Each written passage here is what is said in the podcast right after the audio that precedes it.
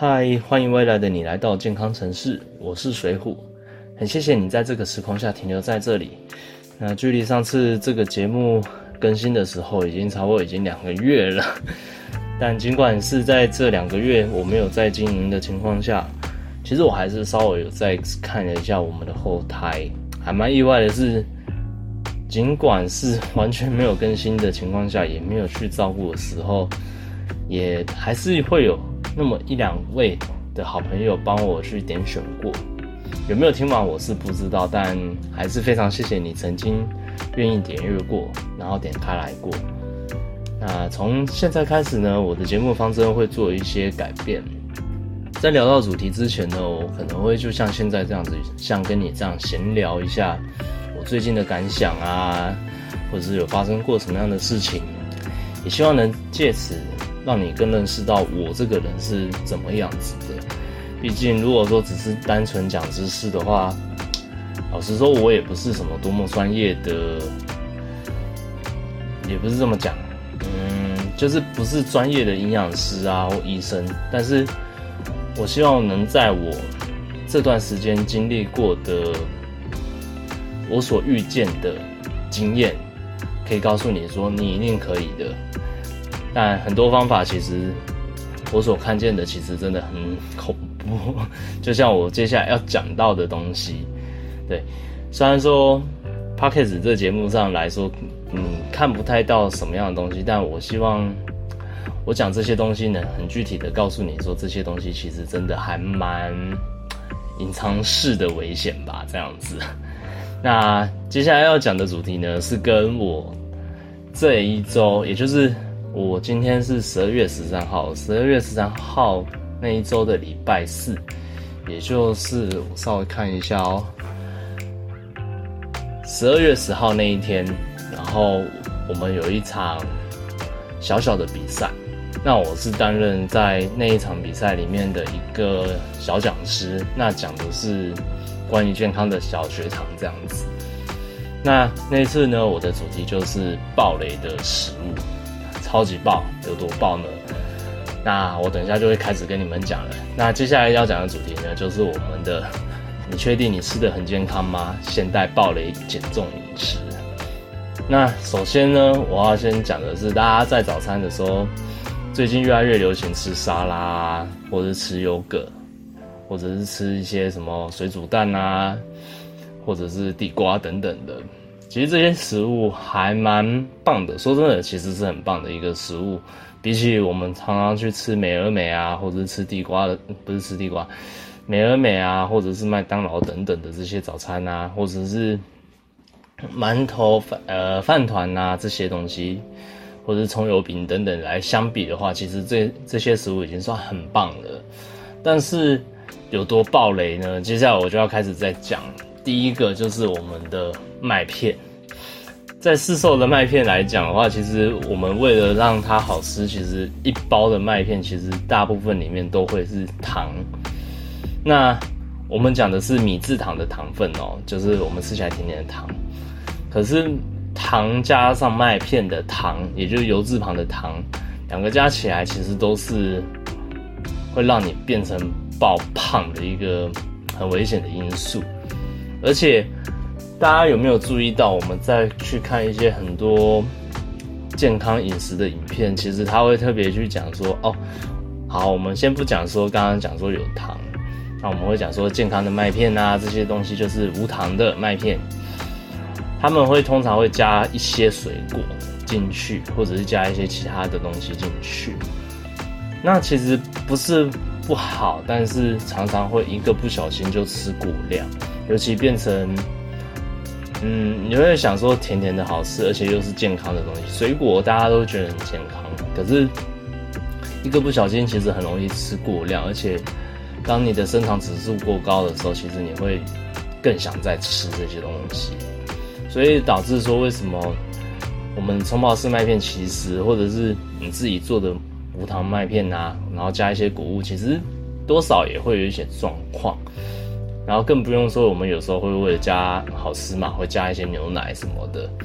那这些很棒，但是就会变成都是糖，不管是米字旁的糖啊，或者是油字旁的糖。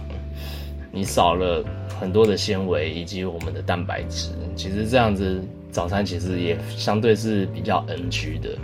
像我们的优格其实也是，我们优格其实也是很多会为了好吃去加糖。那现在比较好，大家比较有健康的观念的时候，他会加希腊优格。那希腊优格其实相对来说会少很多糖啊，或者是甜分的部分。对，那这个是我们一般常常会不注意到的一个早餐。但尽管这些早餐大家都在说很健康，但实际上你如果没有抓好量，其实很容易是热量超标或者是糖分超标，并且少了我们的纤维或者是我们的蛋白质。对。所以大家要特别去注意这个东西。那还有一个就是，我们以前会去吃凉面，但凉面这件事情其实大家已经有一些观念了。凉面其实最大的问题是什么？第一个，它的碳水化合物太容易超标了，而且又是加工品。尤其油面其实是一个加工蛮重的一个面条类，所以在摄取上来讲的话，比较容易造成你身体的负担，并且我们在加。一些蔬菜可能胡萝卜啊，或者是小黄瓜。胡萝卜就是淀粉多，然后小黄瓜呢，就是它毕竟算瓜类，而且它会比较吸油。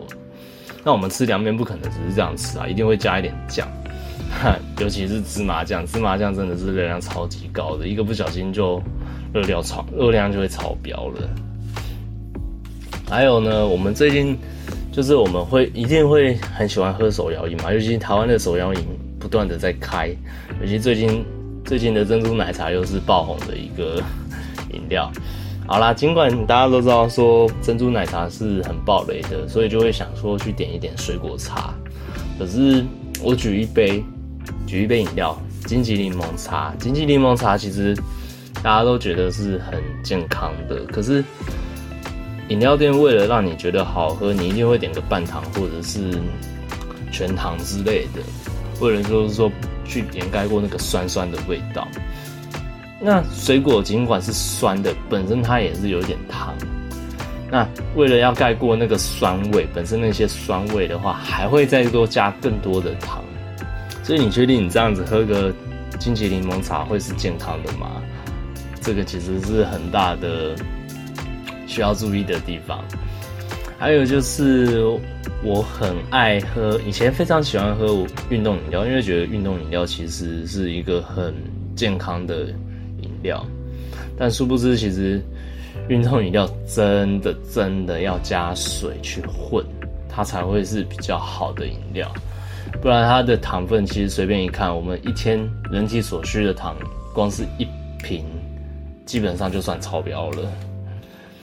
还有一杯是，嗯，接下来我还要讲一个，是也让我觉得还蛮意外的，就是我们的无糖，不是无糖，就那个零卡可乐。零卡可乐标榜的是零大卡，可是这个东西其实真的会更胖，但胖的原因并不是说因为它的热量关系，而是因为阿斯巴甜。阿斯巴甜这个东西会让我们的胰岛素。飙升，而且这个飙升的状况更恐怖的是，我们如果说这样吃的话，我们会更容易去摄取到其他的热量，尤其是我们有时候很爱吃炸的，配上可乐。如果说配上零卡可乐的话，我们会把热量吸得更快，这也是很恐怖的一件事情。对，然后再来就是我们的水煮餐，嗯，大家都会觉得水煮餐很。健康对吧？你也觉得水煮餐很健康，然后为了减肥去吃水煮餐吗？嗯，或许没有不好，但是不建议这样天天吃，因为我们人体还是需要一点油，尤其肠胃道。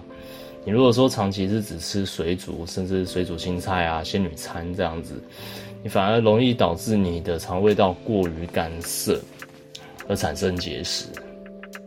并且你这样子身体缺油的情况下，你反而也瘦不下来。老实说，所以你要很注意，水煮餐不是不好，而是不适合天天这样子使用。然后为了减肥而这样子去做的。还有一个就是我们的生酮饮食，生酮饮食真的是让我觉得真的是 很难去想象。原本大家都讲说生酮饮食，我最初一开始想象的生酮饮食就是多肉，然后少菜少饭吧。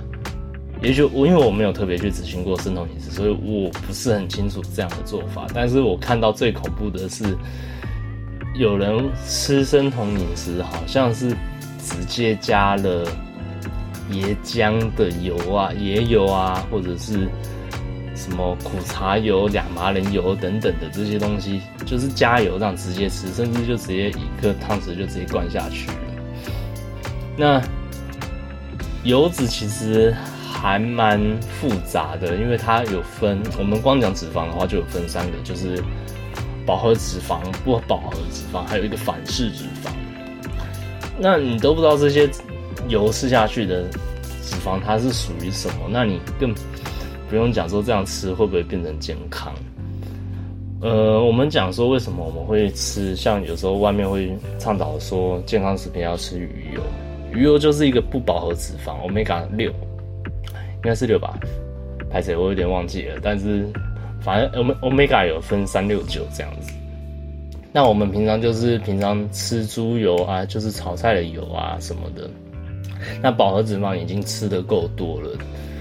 你这样子吃，你再乱喝个油，你确定你不会高胆固醇，然后高血脂吗？我真的很怀疑。